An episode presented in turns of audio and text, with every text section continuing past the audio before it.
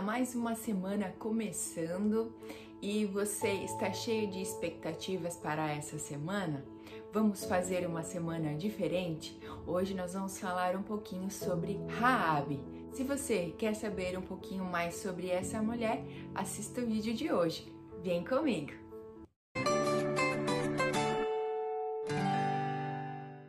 Hoje é dia 12 de abril.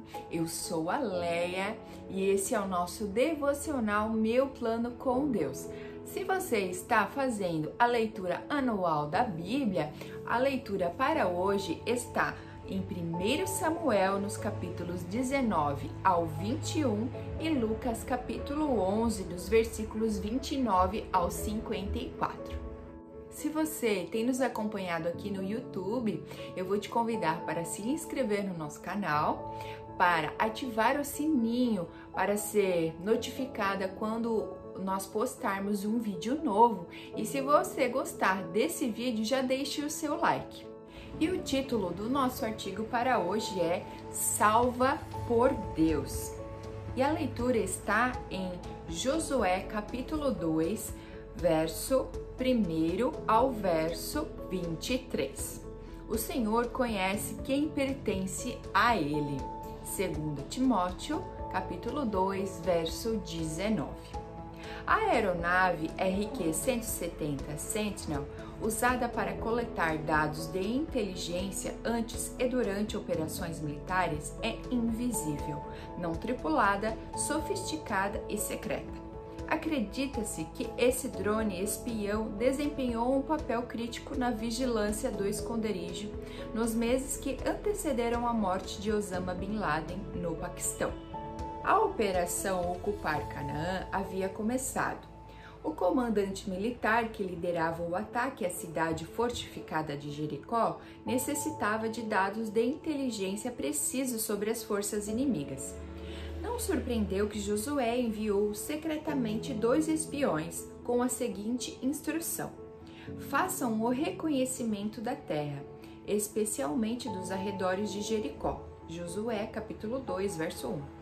Mas a estratégia de Deus para conquistar a cidade não exigia aqueles dados. Os espiões arriscaram suas vidas desnecessariamente ao entrarem em território inimigo? Versos 2 ao 7. Josué enviou os espiões para coletarem dados de inteligência, porém, Deus os levou à casa de uma prostituta para contatarem a mulher que confessou: O Senhor, seu Deus, é Deus supremo em cima do céu e embaixo da terra. Versos 1 e 11.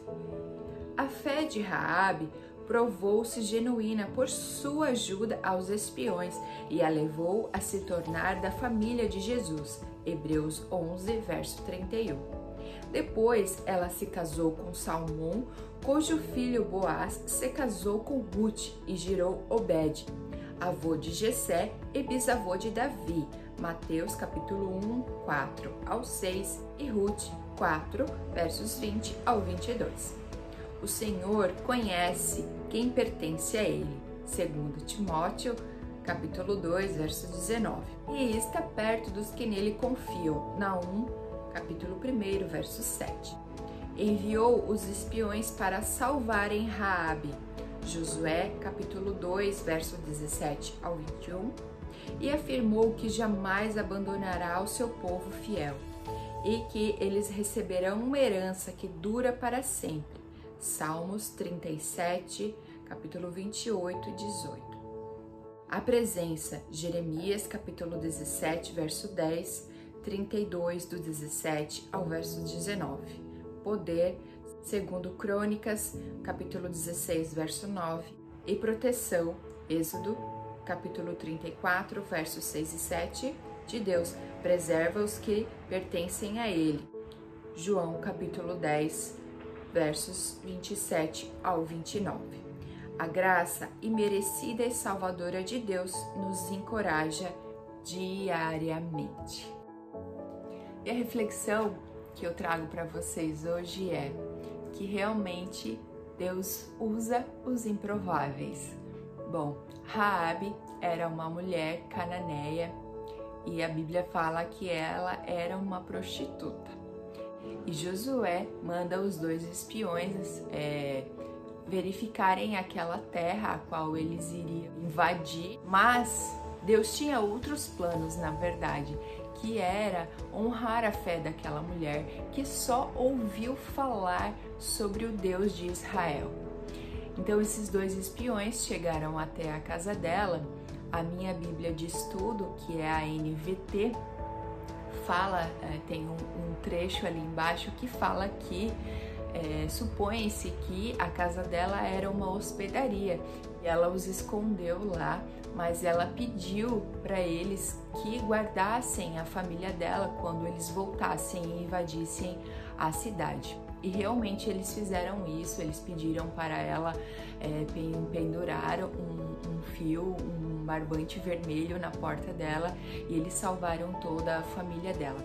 Deus honrou a fé dela e hoje nós temos na genealogia de Jesus Raabe. Raabe é uma das cinco mulheres que está presente na genealogia humana de Jesus.